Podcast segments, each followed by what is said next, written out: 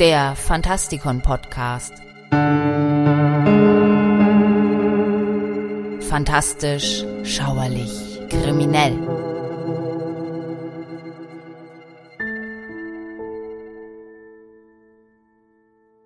Willkommen zu einer weiteren Sendung über das Stephen King Multiversum.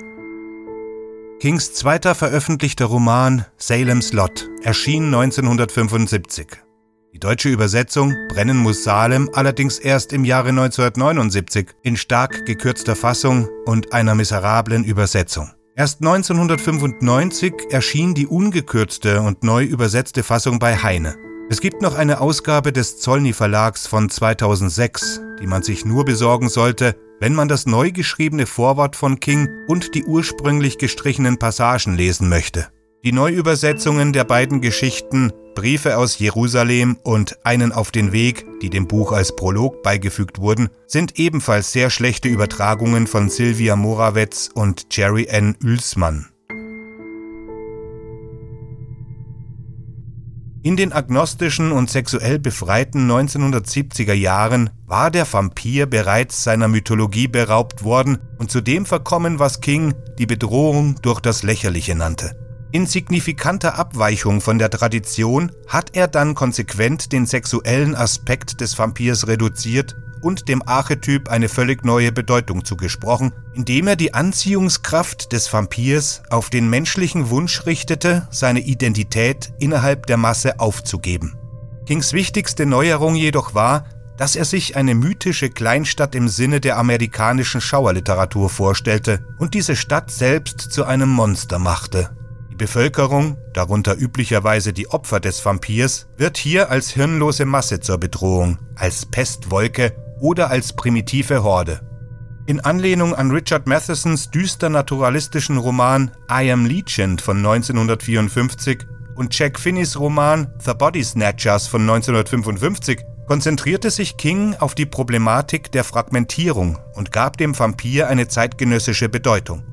King erklärte, dass der gesellschaftspolitische Subtext von Brennen muss Salem die allgegenwärtige Desillusionierung in der Watergate-Ära als Ausgangspunkt hatte.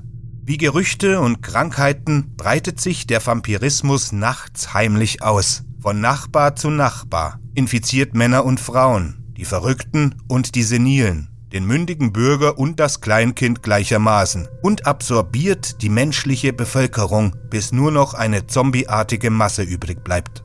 Besonders gekonnt zeigt King, wie sich der kleinstädtische Konservatismus in sein Gegenteil verkehren kann, wie die gehegten Verdächtigungen und offenen Geheimnisse allmählich entzweien und isolieren. Verstärkt wird dieses Bild durch den Namen der Stadt, Salem's Lot, eine degenerierte Form von Jerusalems Lot, die suggeriert, dass die Stadt der Auserwählten in einen Kult dunkler Riten zurückfällt.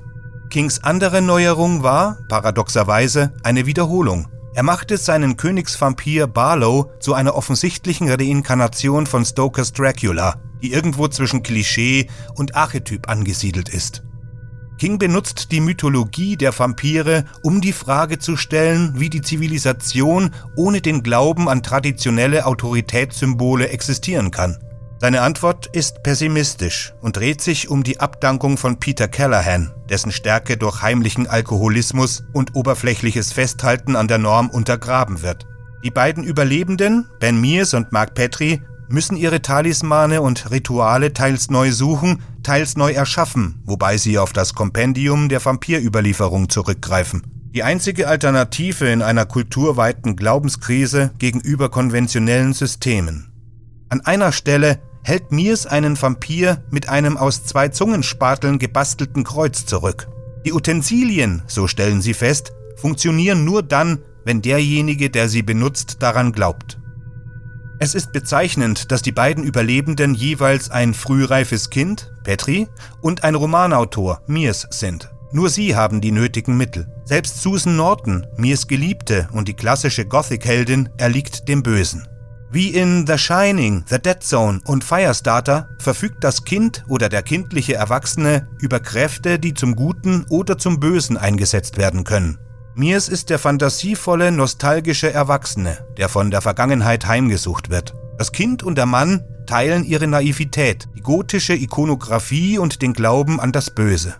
Der zwölfjährige Mark hat ein schreinartiges Tableau mit Plastikmonstern angehäuft, die im dunklen Grün leuchten, genau wie der Plastik-Jesus, den er in der Sonntagsschule für das Auswendiglernen von Psalm 119 bekommen hat. Mears ist in die Stadt seiner Kindheit zurückgekehrt, um ein Bild des Mastenhauses wiederzubeleben, das vor seinem mythischen geistigen Auge lauert. Als spiritueller Vater und Sohn erschaffen sie aus den poppigen Überbleibseln der amerikanischen Kultur eine Gemeinschaft zu zweit. Wie im Märchen und in den Romanen von Dickens sind Kings Protagonisten Waisenkinder auf der Suche nach ihren wahren Eltern nach Gemeinschaft. Kings Fiktion spielt hier seine eigene Suche nach dem verschwundenen Vater, der eine Kiste mit Weird Tales Heften zurückgelassen hat, nach. Das ersehnte Band zwischen Eltern und Kind, eine Beziehung, die eine Einheit des Seins bedeutet, taucht in seinem gesamten Werk auf. Die Schwäche oder der Verrat eines vertrauten Elternteils ist dementsprechend die ultimative Angst. So ist der Vampir Barlow der verschlingende Vater, der sich hier eine ganze Stadt einverleibt. Den Großteil des Manuskripts zu Brennen muss Salem schrieb King, bevor er Carrie verkaufen konnte, als er sich noch über einen Schultisch im Wäscheschrank seines Wohnmobils krümmte, ein wenig an der Highschool unterrichtete, völlig am Ende, verzweifelt und ohne Hoffnung. Teilweise inspiriert von den auf seinem Lehrplan stehenden Werken wie Thornton Wilders Unsere kleine Stadt und Bram Stokers Dracula bezeichnete er sein Buch als eine eigenartige Mischung aus Peyton Place und Dracula oder als Vampire in unserer kleinen Stadt. Nachdem er Carrie verkauft hatte, überbrückte er die Wartezeit bis zum Erscheinen seines Debüts mit der Weiterarbeit an Brennen muss Salem. Er polierte das Manuskript etwas auf und schickte es zusammen mit Roadwork, das später unter seinem Pseudonym Richard Bachmann als Sprengstoff erscheinen sollte, an seinen Verleger Bill Thompson, der zwischen den beiden entscheiden sollte. Thompson war der Auffassung, dass Roadwork zwar das literarischere Manuskript sei, dass aber Salem's Lot wohl eher die Chance auf kommerziellen Erfolg haben würde. Thompson verlangte jedoch einige Änderungen. Erstens. King solle die grausame Beschreibung eines Todes durch Ratten entfernen. Dazu äußerte sich King später, ich ließ sie wie einen wütenden, pelzigen Teppich über das Opfer hereinbrechen, beißend und kauend und als der so Überfallene eine Warnung an seine Gefährten im Obergeschoss rufen will, schlüpft eine von ihnen in seinen offenen Mund und windet sich in Ekstase, während sie ihm die Zunge zerkaut. Des Weiteren sollte King den Anfang der Geschichte ausweiten, um die Plage, die diese kleine Stadt befällt, zweideutiger zu gestalten. King protestierte mit dem Argument, dass jeder Leser von Anfang an wüsste, dass es sich hier um Vampire handelte und ihm diese Zurückhaltung als literarische Anbiederung übelnehmen würde. Thompson erwiderte, dass King mit jeder Leser nur eine sehr kleine Leserschaft meinen könne. Jetzt aber schreibe er für ein Mainstream-Publikum und das Letzte, was dieses erwarten würde, wären Vampire. Und er hatte recht. Zu dieser Zeit erwartete niemand Vampire in einem fein aufgemachten Hardcover-Bestseller. Heute allerdings und aufgrund des Erfolges ist Salem's Lot quasi ein Synonym für Vampire. Brennen muss Salem entwickelt einen Sog, dem man sich kaum entziehen kann, wirft seine Angel aus, an der man unweigerlich festhängt. Das Buch ist voller grandioser Action-Momente. Die Bösen sind dermaßen arrogant, dass es ein wahres Vergnügen ist, wenn jemand des Weges kommt und ihnen das Grinsen aus dem Gesicht wischt. Und seine Guten lässt King nicht ohne eine gewisse Vehemenz sterben.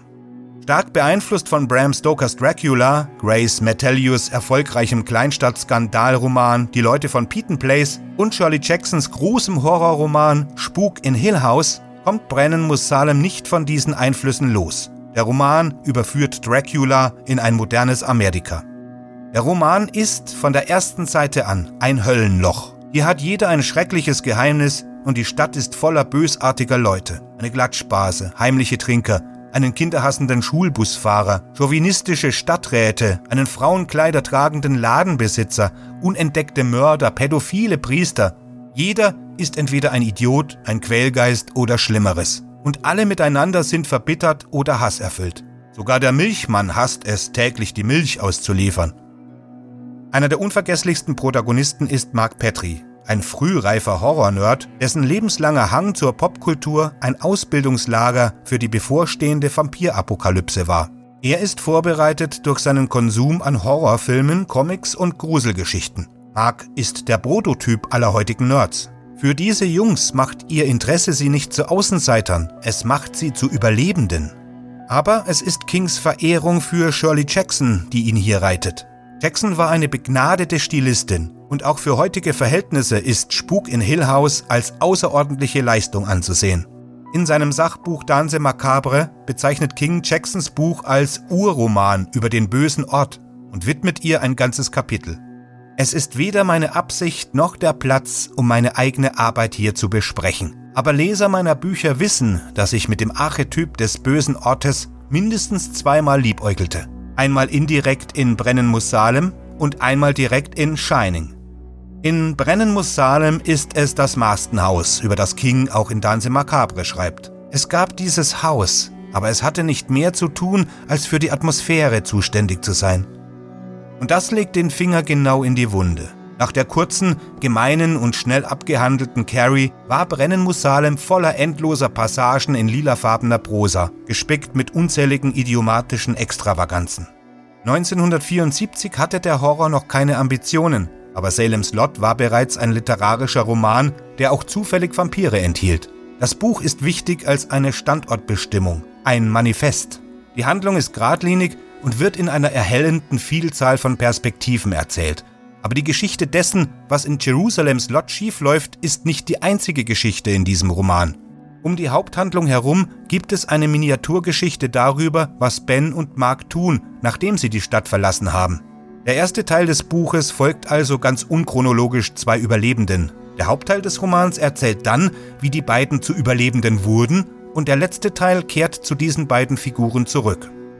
Salem's Lot unterscheidet sich von vielen anderen Horrorromanen dadurch, dass die Ermordung des Vampirkönigs nicht das Ende des Konflikts darstellt. Tatsächlich ist die Vernichtung von Barlow nur eine Etappe, die am Ende des Buches stattfindet, der Haupterzählung, aber nicht das Ende des Romans. Nachdem es Barlow vernichtet hat, lässt das Paar Jerusalems Lot und eine Schar von Barlows Geschöpfen hinter sich und der zentrale Text ist zu Ende.